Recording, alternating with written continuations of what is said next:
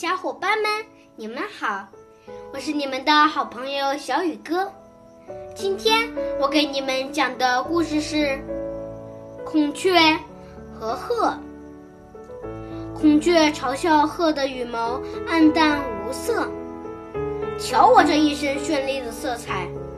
孔雀说：“比你那毫无光泽的羽毛看上去漂亮多了。”我不否认。